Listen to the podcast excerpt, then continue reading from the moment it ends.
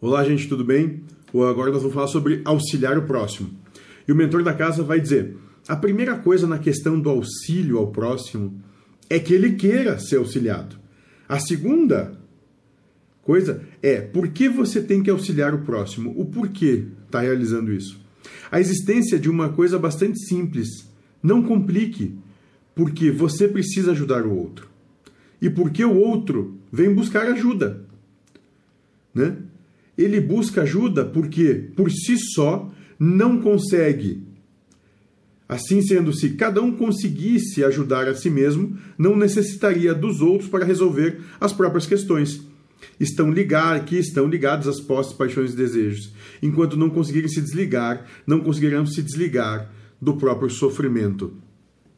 E ali a gente vai trabalhar muito a questão da origem do sofrimento, né? Isso é é o, é o, caminho de Buda, né? Buda vai dizer que todo sofrimento se origina nisso, na, nas posses, paixões e desejos, sendo que posse é querer determinar o futuro das coisas, ter controle sobre as coisas, né?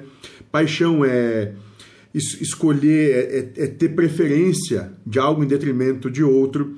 E desejo é acreditar que algo externo pode suprir, suprir uma carência de algo, a nossa carência interna.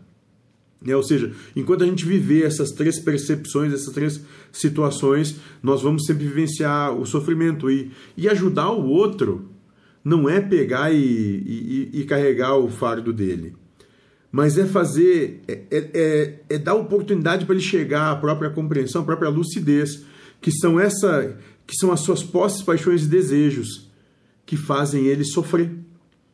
Quando ele começar a meditar sobre isso, vai perceber que eh, todas as condições que ele coloca na vida para ser feliz não tem como serem supridas, não tem como ser atendidas as demandas. E automaticamente a gente começa a ver que a gente não precisa disso para ser